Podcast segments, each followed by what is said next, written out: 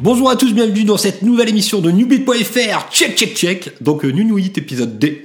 Euh, le quatrième épisode justement de- du podcast euh, de Newbit qui essaye de retracer un peu et sans grande prétention l'histoire du punk rock et ouais comme ça on se met des défis euh, impossibles depuis 77 jusqu'à nos jours donc là pour l'instant on a fait sur les deux derniers épisodes le punk anglais donc depuis son apparition avec la deuxième vague punk et là hop là on va de l'autre côté euh, de la de l'Atlantique ouais, de l'Atlantique euh, pour aller justement aux États-Unis et voir un peu ce qui s'est passé suivant justement alors toute ma théorie repose là-dessus, donc le jour où je dis de la merde.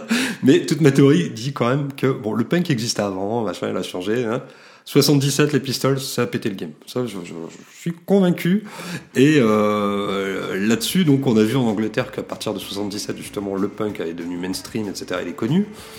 Et aux États-Unis, en fait, c'était pareil. Donc, il y avait déjà plus ou moins des groupes punk un peu latents. Euh, On en avait parlé dans un précédent épisode, mais il y a déjà les Ramones qui étaient dans, l'embrouille. Euh, Il y avait euh, les vieux les vieux rock garage, etc. Donc bon, ça vient pas de nulle part, mais en 77, ça a fait quand même un putain de coup de pied dans la fourmilière du côté de la Californie, où en fait, bah, il y a un peu des, des gens qui vont commencer à créer une scène punk à Los Angeles, donc il va y avoir ceux vraiment qui sont les vieux de la vieille, et ensuite il y a les nouveaux qui vont arriver, et les nouveaux ils vont arriver avec ce qu'on va appeler le punk hardcore, euh, c'est-à-dire le punk de foufou, de encore plus foufou que les autres.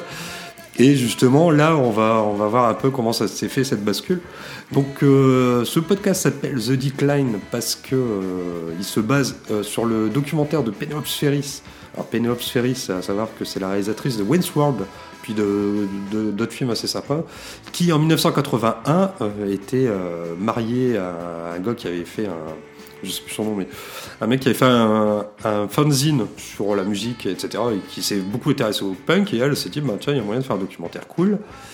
Donc, euh, je vais filmer un peu la scène de, de Los Angeles, là, euh, en 81, voir un peu euh, ce qu'il en est. Donc, ce documentaire est absolument mythique, et il a été marquant pour beaucoup de gens qui sont tombés dessus, c'est devenu archi-culte, parce que ça a été la première documentation vraiment du punk américain, parce que le punk anglais, bon, il devait certainement pas mal de trucs qui tournaient à l'époque, et encore, ça devait pas être terrible. Mais là, même si c'est un peu opportuniste, en fait, elle va infiltrer, enfin, elle va intégrer la scène punk de Los Angeles, et donc, attention les gros noms qu'il va quand même avoir dans son, dans documentaire. Donc, il y aura les Black Flag, il y aura les Germs, il y aura Circle Jerks, il y aura X, il y aura Fear, il y aura, bon, ça c'est un peu plus anecdotique, il y aura Catholic euh, Discipline et Alice Backbone. Donc en fait, ce documentaire, je, vous encourage un milliard de fois à le voir, c'est exceptionnel, il n'y a que des moments d'anthologie. Enfin, justement, on va reparler un petit peu, parce que justement, les trois groupes que j'ai choisis, là, les trois chansons, euh, c'est trois groupes qui sont sur ce documentaire. Alors tout de suite, spoil, il n'y aura pas Black Flag cette fois-ci, c'est pour la prochaine fois, ni Circle Jerks. Mais euh, là, justement, on va, on va voir un peu la bascule. Euh, donc, en fait, depuis 1977, il y a toujours eu une punk un peu arty euh, à, Los Angeles, à San Francisco, enfin, bon, les trucs un peu euh, babtou, positifs, etc. Et bah, en fait, c'est là-dessus, dans ce contexte-là, que va se créer le premier groupe dont on va parler, qui s'appelle X. Alors, X, pas plus simple, c'est un gros X. Donc, X, ça a été créé à la base par Exen Servinka, Exen, hein, tout simplement, qui est la chanteuse, et John Doe, qui est le guitariste-chanteur. Donc, en fait, eux, ils étaient, euh, je sais plus de quel bled des États-Unis, au final. On, on va prendre la voiture, euh, chacun de leur côté, hein, mais ils vont prendre la voiture, ils vont aller à Los Angeles et ils vont décider de se mettre dans des cercles de poésie. Au final, ça va matcher. Et là, John Doe, il va lui dire euh, 77, putain, toujours pas la musique de ouf qui arrive, euh, meuf, euh, ça te dit pas de faire un groupe. Donc, ils vont faire un groupe et dans ce groupe-là, ils vont se, euh, ils vont s'adjoindre les services de DJ Bonebreak à la batterie et surtout Billy Zoom, Billy Zoom, on sait que de surnom, à la guitare. Donc euh, ça va être créé, donc ce groupe il va être créé en 77 à Venice Beach, donc, euh, Californie, hein, si vous ne situez pas. Et euh, bah, justement, Doe et John Doe et Exen ils sortent ensemble, donc ils décident de, faire un groupe d'amoureux. bon, pour choisir le punk en groupe d'amoureux, c'est peut-être pas le plus romantique, mais et, euh, et ça sera justement l'un des premiers groupes punk rock de Californie. Alors lui, euh, là-dessus, bon, entre les deux, Exen et John Doe, il y a aussi également Billy Zoom qui est un super guitariste et qui lui en fait était. Bah, alors après, vous imaginez, c'est les années 80. Donc en gros, s'ils ont 20 ans, c'est qu'ils sont nés dans les années 60. Donc ils ont connu, je trouve ça important, ils ont connu la période où le rock américain était cool. Et en fait, euh, comme on a dit, c'est comme en Angleterre, les années 70, ça a quand même été réputé pour être des années de merde euh, pour le rock, en fait, où tout était super produit, super surfait, enfin, genre, c'est pas pour nous. euh. c'est exactement la même embrouille qu'en Angleterre. Et Billy Zoom, justement, là-dessus, lui, il est plutôt dans un, un trip rock'n'roll garage. euh, Enfin, le mec, il est, exceptionnel. si vous regardez le documentaire, vous allez le voir, il est cool, il est super cool. Et lui, en fait, il s'est dit, bah, en fait, euh, ces gars-là, en fait, ils essayent de ressusciter un peu le vieux rock, euh, le rock pas prise de tête, garage. Donc, dans tout son jeu de guitare, sachant que c'est un, très bon guitariste, bah, justement, il y a un petit côté garage rock des années 60 qui va prendre le punk, qui vient un peu d'Angleterre, hein, il y, a- le délire anglais quand même, mais déjà en mettant tout de suite les racines un peu américaines par-dessus. Et euh, bah, là-dessus, ils vont faire quelques concerts et puis ils vont avoir une réputation de, de gens cool. c'est un petit peu le truc à la mode. Et à l'un de ces concerts, il va avoir Ray Manzarek. Alors Ray Manzarek, pour euh, situer, c'est le le clavier bassiste des Doors, euh, pas notre groupe, hein, les vrais Doors. Et en fait, Raymond Zarek, euh, quand il va aller les voir en concert, il va voir que justement euh, X reprend une chanson des Doors à fois 2000 à l'heure, enfin vitesse punk euh, euh, speed quoi. Et il va tomber amoureux de ce groupe, il va dire bah écoutez les mecs, je vais vous produire, je suis sûr que ce que vous faites ça peut marcher. Il y a moyen que je vous fasse euh, que je vous fasse signer sur le vous allez être connu dans le monde entier. Enfin bref, le mec il vient des Doors, hein, il connaît un peu le, le système. Euh, sauf qu'en fait, bah, justement, euh, ils vont, enfin Raymond Zarek va contacter Electra, qui est le label des Doors, euh, enfin un gros label euh, mythique. Electra, et Electra ils ont dit non non non on veut pas. Donc eux ils vont signer sur Slash Records, donc qui est le label du mari de Penelope Spheris. Euh, donc ils vont faire ce premier album qui s'appelle Los Angeles et qui est quand même super cool, qui sera un gros carton. Euh, euh, donc la chanson qui nous intéresse aujourd'hui qui s'appelle Nausea. Alors honnêtement, il c'est pas forcément le plus gros tube, mais je pense que c'est la plus cool. Honnêtement, enfin c'est la plus cool. Justement le documentaire de, The Decline of Western Civilization commence justement par un live de Nausea et euh, c'est bien. Franchement, je trouve que c'est assez posé. Euh, donc justement, X, ils sont un petit peu les gentils. Alors je sais pas comment dire, mais on, le voit bien dans le documentaire, mais en fait, X, ils sont, ils sont punk, mais ils sont cool. En fait, tout le long du documentaire, ils font, enfin, c'est un même euh, cliché rigolo, mais ils se font des tatouages, ils rigolent, euh, on dirait qu'ils sont en crise d'ado, ils se mettent à terre, etc. Et donc ils sont gentils, donc eux, ils vont pas être trop emmerdés pour jouer un peu où ils veulent en fait. Comme ils sont sympas, euh, ça passe bien, ça passe bien pour tout le monde. Et euh, bah donc ils vont sortir euh, Los Angeles, qui sera quand même un gros gros succès et qui va quand même inspirer beaucoup de gens dans la scène de Los Angeles.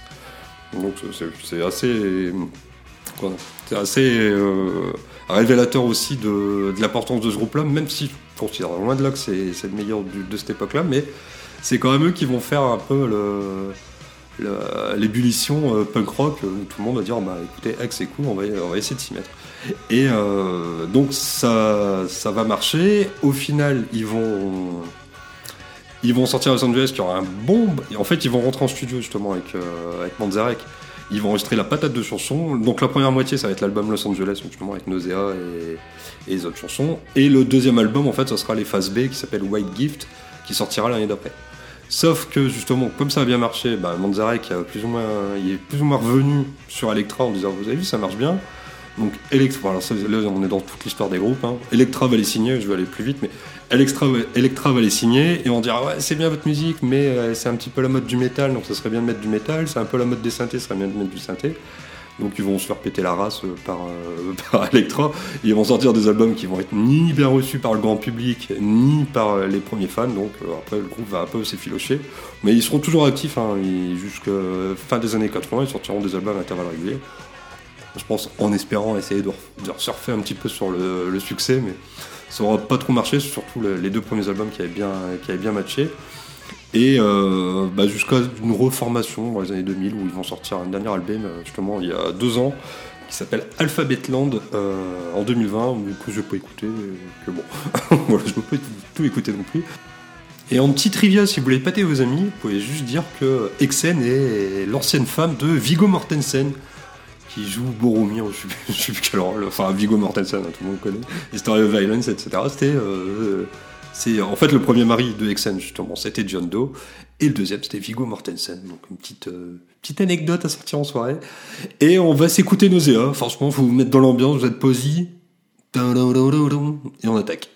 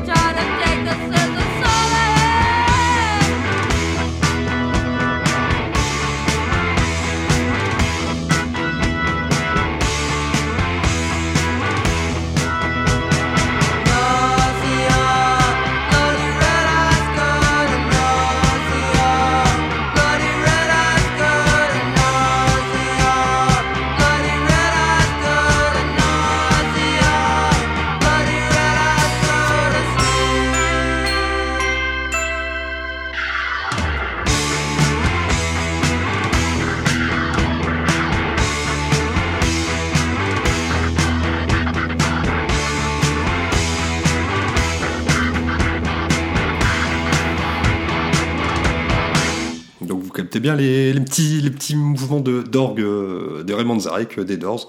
Donc sur cette chanson de X qui est super sympa à chercher sur Google d'ailleurs. bon bref, tapez X-Punk, vous allez la voir si vous l'écoutez. Euh, on va passer justement au deuxième groupe. Alors là, il y a aussi beaucoup à dire, parce que là, on va arriver sur un des moments les plus fondateurs du punk américain.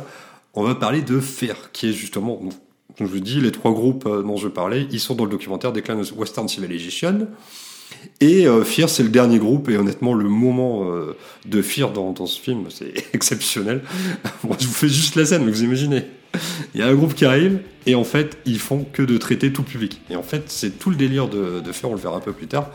Et là, ils se font cracher dessus, il y a une meuf qui essaye de les... c'est marrant, parce qu'il y a une meuf avec une coiffure de...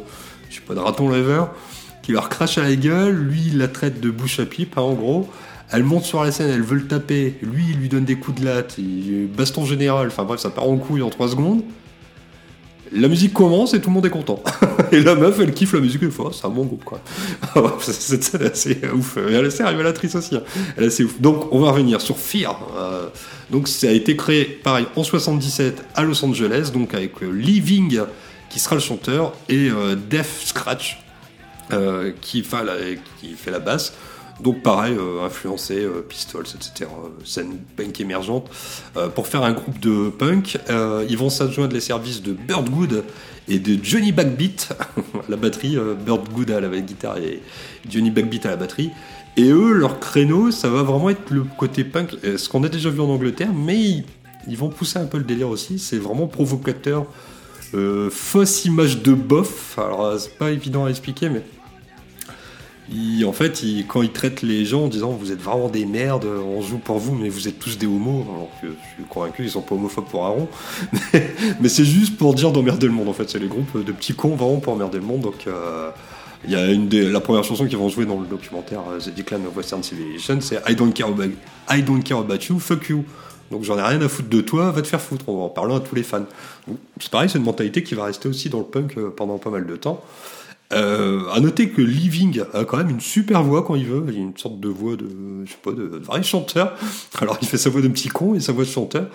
Et, honnêtement, ils sont marrants, parce que les paroles, elles sont marrantes. Il y a quand même des blagues qui sont cool. je pense que je vous invite à regarder les paroles, il y a quand même des trucs marrants. Par exemple, il y a la, chanson euh, New York euh, is alright si vous, enfin, New York est cool si t'aimes bien le saxophone, mais en gros, comme ils sont de Los Angeles, ils font que traiter New York, quoi. Et justement, on va en reparler un petit peu après. Et donc, euh, ils, font, ils font ce moment dans Decline of Western Civilization qui est quand même assez ouf avec la meuf, avec tout ce que je vous dis, puis leur, leur prestation, ça va à 2000 à l'heure, ils sont super vénères. Et il y a John Belushi, euh, euh, John Belushi. Alors John Belushi, c'est un des deux, c'est le moins gros ou le moins grand des deux dans les Blues Brothers. C'est un acteur euh, c'est un acteur assez connu et qui était super hypé dans les années 80. C'est, il avait fait Animal House, euh, enfin, il a fait pas mal de films. Donc, il était super hypé et c'était un putain de junkie. Bon, ça, c'est pour l'anecdote. J'en ai mort justement d'une overdose. Mais, euh, il voit justement faire, il dit, putain, je kiffe. Et lui et, et un de ses potes euh, qui écrivait le Saturday Night Live, ils sont à fond sur Fear et ils disent, bah, nous, on va faire un film qui s'appelle Neighbors. Et on aimerait bien avoir Fear dans la BO et on va chanter avec vous, on va bien se marrer, etc. Donc ils enregistrent la chanson avec euh, justement avec euh, John Bellucci. Sauf que le, studio dit hein, il est hors de question qu'on utilise cette chanson, c'est de la merde. après c'est fier, hein, c'est du punk, c'est les années 80, euh, c'est pas bien apprécié. Et donc le film sort sans avoir Fear dans la BO.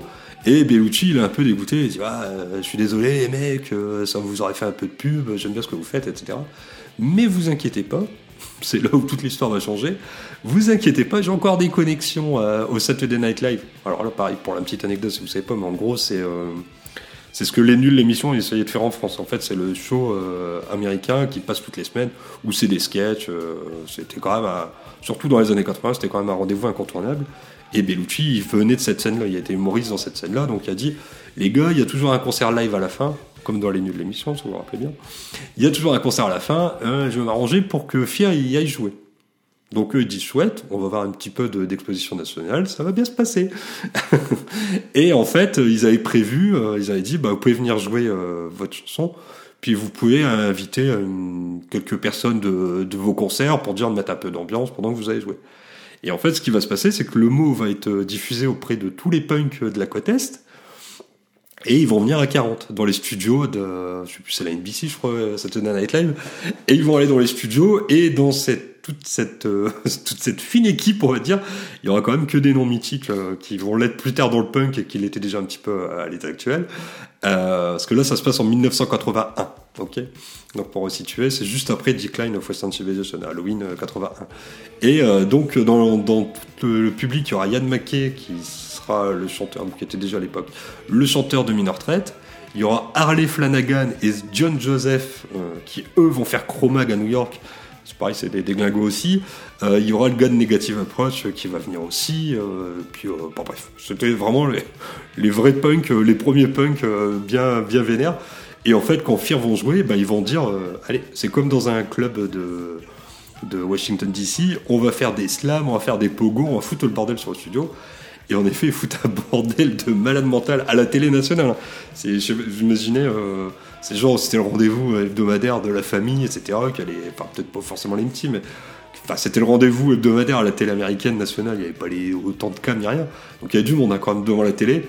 Et là, ils voient Fir euh, qui chante leur chanson. Euh, elle veut pas manger ça, elle veut pas manger ça, mais elle veut bien manger mon saucisson. Donc vous avez compris la vieille vanne. Ou euh, qui dit euh, New York, c'est bien si t'aimes bien que les rats ils viennent, ils viennent dormir sur ton épaule. Enfin, il y a déjà, il se tape déjà Fear, qui est déjà bien extrême. Et là-dessus, dans le public, euh, cette vidéo elle est disponible sur YouTube. Allez la voir, elle est mythique. Saturday Night Live. Fear. Et là, c'est le Daras, ils font des pogos, ils, sautent. Il y a, il il y a Yann Maquet qui va prendre le micro qui va dire New York sucks. Alors forcément, c'est pour euh, un petit peu emmerder le monde. Il y a le chanteur de Negative Approach qui va dire euh, New York fuck you. Alors, par contre, euh, toujours pareil, hein, les fuck les trucs comme ça à la télé, ça passe pas trop. Hein, même en 81, ça passe pas du tout. Et en fait, le directeur de la télé, enfin c'est ce que Livy rencontrera plus tard, le directeur de NBC va voir ça à la télé, va dire putain vous me coupez ça, vous me coupez ça et je veux plus jamais les voir, qu'est-ce qu'ils m'ont fait? Et donc en fait au bout de la troisième chanson il y a un fondu au noir et fin de l'histoire, euh, émission à cancel. Donc ceux qui sont tombés dessus, il y avait deux réactions, soit tu étais complètement horrifié, ou soit tu dis qu'est-ce que c'est que ce truc, ça a l'air d'être super mythique. Donc ça a fait du bien pour le punk rock justement cette émission. Et euh, ils ont été bannis de NBC pendant toute... Enfin, bon, c'était c'était assez court d'avance déjà, ils auraient même pas dû y être déjà de base. Euh, et euh, donc, bah, ça va faire du buzz. Et en fait, les gens de NBC vont dire que les punks, ils ont, ça a failli tourner au meurtre. Enfin, bref, ils ont, ils avaient pas l'habitude des danses pogo euh, slam américaines qui sont quand même assez violentes, mais cool, hein, mais c'est violent. Et ils ont dit ça a fait tourner au meurtre. Ils ont volé des caméras, ils ont tout fait. Et en fait, euh, du lendemain, il y a le New York Post qui, aura, qui fera une interview de, de Living. Et Living, il a senti la meilleure vanne du monde. il a dit non, mais en fait, ils ont dérobé. Enfin, on a eu, on a fait 500 000 euros, 500 000 dollars de dégâts euh, je suis un professionnel, je peux vous dire, j'ai vu ce qu'ils ont cassé, il y en a pour 500 000 balles. Et forcément, le journal a remarqué euh, les punks arrivent euh, à Saturday Night Live, 500 000, 500 000 dollars de, dégâts, etc. Alors qu'il y avait pratiquement rien, en fait. je crois qu'ils ont volé une caméra. Enfin, s'il y a 1000 balles de dégâts, c'est beaucoup, mais c'est tellement resté dans les mœurs. les punks qui ont, coûté un, demi-million de dollars à la télé. enfin, bref, c'est marrant quand même. Et. Et voilà, ensuite, euh, bah, Fear, bon, c'est tout, hein. la postérité était, c'était géré, c'est quand même l'anecdote la, plus cool euh, de, cette année, hein, je pense, de 1981. Et euh, bah, ensuite, le groupe continuera, il va faire, donc, le premier album s'appelle The Record, ensuite, il va faire Fear, The non, pardon. Le premier s'appelle The Record, il sort en 82. Ensuite, ils vont faire Morbia en 85 et 95, Avenez Orbia. Ils vont réenregistrer aussi leur premier album un peu plus tard. Enfin bref, ce groupe euh, qui, n'a pas non plus une discographie de dingue, mais les chansons sont super sympas. Par, exemple, pour vous donner un délire de, de la chanson New York euh, est ok si t'aimes bien le saxophone. Il dit euh, New York est ok avec un petit saxophone justement. Il y a le bassiste ou le guitariste qui joue du saxo derrière. si t'es un homosexuel et si tu aimes la tuberculose et si t'aimes bien être jeté sous le métro, bah New York c'est super cool. oui, vous avez compris un peu la vanne quoi. Et euh, à noter que, enfin, pareil, toujours une petite trivia de fin de fin d'histoire, euh, il y aura euh, Flea, le bassiste des Red Hot, qui sera bassiste, mais pas, pas très longtemps, euh, pour Fear justement. Et Fear, pareil, le groupe qui était un peu oublié de l'histoire malgré tout, mais au final euh, qui est quand même euh, toujours cité en exemple parce que déjà pour, je pense que le nombre de punks qui se sont déclarés punk en ayant vu cette émission Saturday Night Live en disant qu'est-ce que c'est que ce mouvement, ça a l'air d'être trop bien. Donc je pense déjà qu'il y en a plein qui l'ont, euh, comment, dire, la petite pointe au cœur quand ils repensent à ça. Et puis même musicalement, justement, on arrive, ça commence à être un petit peu plus speed. C'est déjà plus speed que, que The X. Euh, et il y a une voix qui est chantée. Enfin, ils ont apporté leur, petite pierre à l'édifice aussi là-dessus, musicalement. Et bah, on va écouter euh, Living in the City, qui est quand même super cool. les paroles aussi, hein, je vous invite à aller voir euh, si vous pouvez. Mais en disant que la City c'est bien, il y a du vomi partout à terre, il aime bien vivre à la ville. Enfin bref, tout est ironique, tout est marrant, tout est cool. Et on se retrouve juste après, donc Fear Living in the City.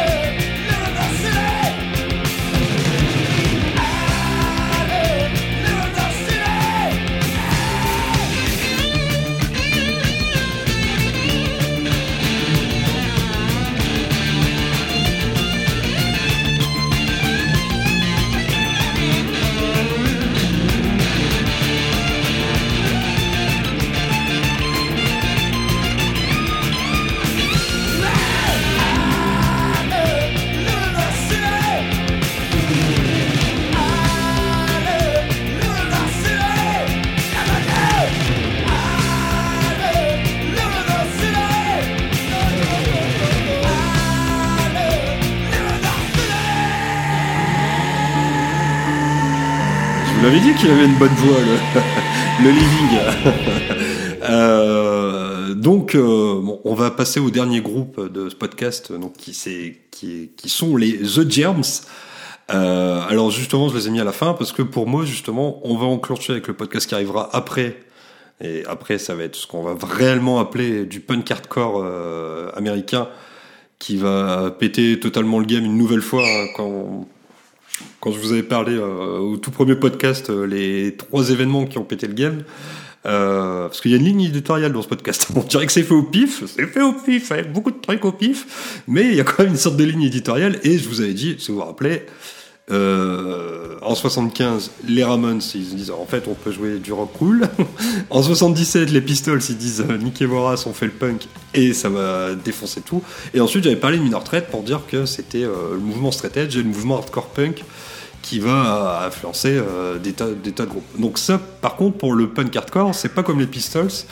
c'est en fait, ça va être une sorte de conglomérat de groupes qui vont tendre vers le même objectif, c'est-à-dire le punk hardcore, ça va être, une, bah, son nom l'indique, c'est du punk qui va être beaucoup plus hardcore. Euh, c'est compliqué, c'était pas dur à comprendre. Hein. Et euh, c'est-à-dire qu'ils vont, le but du jeu, ça va être de jouer le plus en plus vite, de crier sa rage de, ouf, et c'est là où les concerts, ils vont commencer à avoir du, slam dancing, euh, du pogo, mais du pogo l'américaine, les danses, le skank, etc. Donc ça, on en reviendra justement euh, dans le prochain podcast où on va s'intéresser vraiment au début du punk hardcore en Californie. Mais justement, là-dessus, c'est là où je pose les germs, parce que c'est le groupe pour moi qui va faire la transition entre le. Enfin, c'est pareil, c'est sûr. Allez, deux ans de temps, quoi. Mais sur l'ancien punk euh, américain, donc c'est-à-dire euh, The X, il y a merde, Alley Cats, etc. Des groupes qui étaient punk, mais qui avaient vachement inspiration anglaise, avec une petite, une petite tonalité américaine. Mais et ensuite, les Germs, ils vont commencer à pousser le délire, justement parce que il y a leur leur chanteur charismatique, on va dire, peut-être pas forcément charismatique, mais emblématique du moins, Darby Crash, qui va justement, qui va influencer le truc en, le faisant pousser un peu plus loin dans, l'extrême. donc les Germs tout simplement. Voilà, voilà une éditoriale des Germs. Et justement, une fois que les gens vont voir les Germs, ils vont dire bah, en fait, le punk, on peut le pousser dans une autre direction. Et c'est là où des groupes comme, euh, comme Black Flag ou Circle Jerks, ils vont se poser et ils vont vraiment définir le, son euh, punk hardcore. Donc, pour revenir à l'histoire des Germs, euh, bah, en fait, c'est Darby Crash qui est qui est, qui est de son vrai nom Paul Béham, donc euh, qui est lui 100% de Los Angeles, euh, mais il est pas du tout dans le glamour. Hein. C'est pas du tout, c'est pas du tout le, mec euh, qui a une belle enfance. En fait, bah déjà, il y a un parfum de mort sur son enfance. J'ai vu ça dans un article, un parfum de mort. bah son grand frère, en fait, il est mort abattu parce que il dealait de la drogue. il se fait, il se fait abattre en pleine rue. Son beau-père bah, il décède d'une crise cardiaque euh, directe, alors qu'ils sont tombés à peu près bien avec lui. Et son père biologique, il sait pas, euh, il sait pas qui c'est.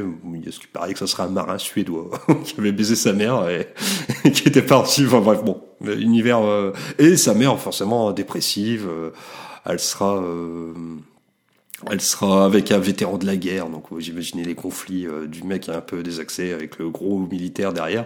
Enfin bref. Donc lui, pas trop bien. pas trop bien, pas trop bien. Euh, donc à l'école, en 77, il rencontre Pat Smear. Alors Pat Smear, tout le monde le connaît.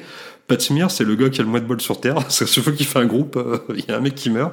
Et en fait, Pat Smear, qui sera le guitariste de James, ça sera plus tard le le deuxième guitariste de Nirvana. vous savez, euh, Nirvana au début c'était trois. Et sur euh, la fin d'Inutero et puis euh, le Unplug, etc., il y a un, deuxième guitariste qui est venu, et juste après, Curtis s'est tué. Donc Batmir est un peu d'ex pour une fois qu'il était dans un groupe qui marchait bien. Et donc, Darby Crash et, et Pat vont se rencontrer à l'école. En 77, en 77, il y a les Pistols, ils disent Ouais, c'est super génial, c'est quoi cette musique de ouf? On va faire un groupe. Donc voilà, donc ils décident de créer les Germs. Donc là-dessus, avec, euh, avec Pat Smear, ils vont embaucher euh, Lorna Doom qui sera à la basse et Michel Baer à la batterie et ils vont décider de créer le groupe qui s'appelle The Germs.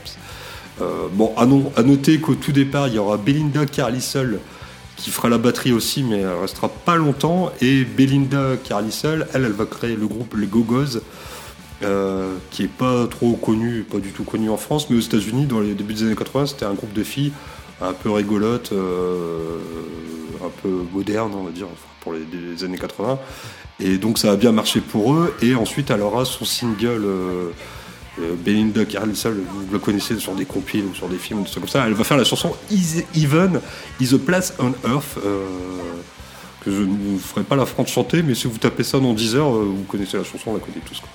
Et donc au départ, ils disent ben, le punk, c'est tu prends une guitare ou tu prends une basse, tu prends une batterie, tu fais de la merde et tout, tout c'est de le faire sincèrement. donc c'est exactement ce qu'ils vont faire. Donc au début, ils vont dire on est des déglingos, ils prennent leur musique, ils savent pas jouer, ils sont pas accordés, ils font n'importe quoi. Ils font vraiment n'importe quoi. Euh, après, au fur et à mesure, ils vont apprendre à jouer de leur instrument, mais euh, il y a Derby Crash qui, qui, qui crée des textes qui sont loin, loin, loin d'être cons mais il est complètement dans la performance et lui, son créneau, c'est d'arriver complètement défoncé. Donc on le voit bien justement dans l'extrait live qu'il y a dans le documentaire Decline of Western Civilization, parce que euh, bon, c'est lol, hein. il se met du marqueur sur la tête, il tombe à terre, il est des décalqué. C'est dommage que les chansons elles sont bien sur le CD. Enfin, l'album dont on va parler après, l'album GI, les chansons sont super bien. En live, fou, c'était Space. Hein. Et justement, dans, dans The Decline, euh, il y a une interview de la manager des Germs et qui en peut plus sa vie. c'est marrant parce qu'il y a Penelope Suarez qui l'interview et elle fait c'est compliqué, hein, c'est compliqué, j'en ai marre. Et elle dit justement que Darby Crash est toujours défoncé. Donc euh, il y a un moment, leur problème numéro un, c'était que Darby Crash, en fait, il chante dans le micro. Parce qu'il était trop défoncé, donc ils ont essayé de l'attacher sur ses mains, etc. pour dire qu'au moins les mecs, ils l'entendent chanter, parce que lui, il était parti dans le cosmos. Euh, enfin bref, et, justement, je crois qu'il... Je sais plus si c'est dans le documentaire qu'ils le disent après, mais genre deux mois après, il était parti, il était plus manager, on en pouvait plus, quoi. Ils étaient ingérables entre Pat Smear, qui est, qui est, qui est un dégueulasse les plus, plus sympas de la Terre, mais qui avait l'air d'être dans le cosmos.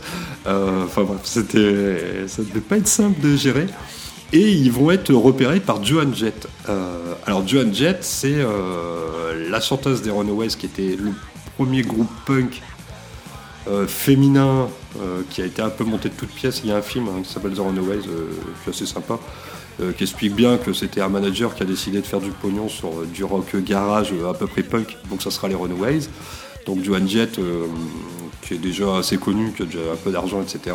Mais elle a quand même son petit, sa- toujours sa petite âme punk euh, des, premiers, des premiers temps. Elle va tomber dessus. euh, ah oui, Joan Jett aussi, elle est connue pour la chanson I Love Rock and Roll. Tout le monde la connaît, il n'y a pas d'embrouille. Donc Joan Jett. Et bah, Joan Jett, elle va tomber sur, sur les Germs en concert, c'est pareil, Los Angeles, etc. Est-ce que tu as entendu parler de ce groupe, machin? Et bah, elle va décider de les produire et de, leur, euh, bah, de les soutenir à fond. Donc, euh, c'est ce qui va leur permettre d'enregistrer justement leur, euh, leur seul album euh, GI, enfin leur seul album avec Darby Crash, euh, qui pour moi est d'un des premiers groupes, un des premiers disques de punk hardcore. Euh, ensuite, ben, le groupe euh, Split, donc qui se sépare. euh, Je crois que c'est Lorna Doom qui est Lorna Doom qui sera une figure aussi. Euh, qui sera une figure LGBT. Enfin, à l'époque, ça s'appelait pas LGBT, ça s'appelait tout simplement lesbienne, mais euh, qui sera une figure aussi de la scène de San Francisco et de, de Los Angeles. Euh, je crois que c'est elle qui va demander la séparation. Je peux dire de bêtises, mais je crois que c'est ce délire-là. Et ensuite, bah, Darby Crash et Pat Smear, ils vont, ils vont refaire un groupe qui est à peu près la même chose, qui s'appelle Darby Crash Band. Sauf que Darby Crash, c'est la malédiction de Pat Smear. Sauf que Darby Crash, il peut plus de sa vie. Vraiment, c'était pas un mec qui faisait semblant. Hein. C'était vraiment le mec qui était autodestructeur à fond. Euh, comment on dirait euh, dans les dans les profils, euh, un écorché vif, mais vraiment, euh, enfin vraiment un vrai quoi. Et bah il décide de se suicider avec un pote. Parce qu'en fait, je crois qu'ils ont eu de l'argent par un contrat de disque, que- justement pour faire un album de Darby Crash Band. Et euh, il a acheté pour 600 euros d'héroïne avec son pote et ils ont dit bah on va tout prendre, on va, on va se foutre en l'air. Donc il se suicide par overdose euh, d'héroïne, donc le 7 décembre 1980, à l'âge de 22 ans. Donc euh, ce qui est assez jeune, sauf qu'on dira, bon honnêtement j'y crois pas trop à cette version, mais que on dira que ça aurait pu être un buzz national, mais parce qu'en fait le lendemain, il y a John Lennon qui se fait tuer par euh, le tronculé, donc euh, tout le monde parlera de la mort de John Lennon et tout le monde s'en foutra un peu de la mort de Darby Crash. Honnêtement, l'idée que même si c'était un autre jour, euh, tout le monde s'en foutait un petit peu aussi à ce, moment-là. ça fait bien sur les pages Wikipédia de marquer ça. Et, donc voilà, donc en 80, bah, fin du groupe hein, malheureusement. Donc un seul album, GI. Euh, ils ont quand même poussé le délire à mettre des enregistrements live où c'est quand même assez inaudible. J'imagine que même, euh, même des gens en live, ça ne devait pas être super audible euh, euh, les Germs. Mais alors là, euh, faire un CD là-dessus, je pense que c'est pour faire des chill, hein, parce que justement, le groupe a quand même l'aura culte. Et puis, euh, justement, sur la pochette de Decline of Western Civilization, euh, on voit un mec la tête d'un gars qui a mangé. En fait, c'est Darby Crash dans, ce documentaire où il se, met à terre avec son, marqueur plein la gueule, complètement dans le cosmos, il est trop bourré, enfin, trop bourré, trop défoncé. Et euh, ça restera quand même euh, l'image, bah, comme c'était la pochette du DVD, ça restera l'image. Il y a une sorte d'aura autour de Darby Crash, le premier corché vif du punk, je sais pas quoi, mais, bon, c'est un bon gars, ça avait l'air d'être un bon gars du moins. Et euh, malgré tout, des bonnes chansons avec, euh, bah, justement, comme ils ont appris de jouer leur instrument, ils ont, ils ont poussé le délire. C'est un peu plus speed que ce qu'on a écouté avant. Et puis, euh, c'est quand même carrément cool. Donc, on va écouter la chanson Lexicon Devil, euh, qui, est, qui pour moi le tube absolu de, de l'album G.I. des Germs. Euh, j'espère que vous avez kiffé ce podcast, j'espère que ça vous donne envie. Donc, par contre, vraiment, même si vous aimez pas la musique, rien, regardez le documentaire Decline of Western Civilization. Si, si vous l'avez pas vu, c'est complètement, c'est mythique du début à la fin. Il y a que des trucs euh, ouf. Euh, et la- la- le, le concert au Saturday Night Live, c'est quand même, euh, c'est ouf aussi, où on a un petit peu de mal à situer en disant en 1981, il s'est passé ça sur la télé américaine, euh, bien conservatrice, etc. Enfin même la télé française. hein. Nous, le pire qu'on a eu, euh, c'est S17 à merde, comment il s'appelle euh, À Jacques Martin.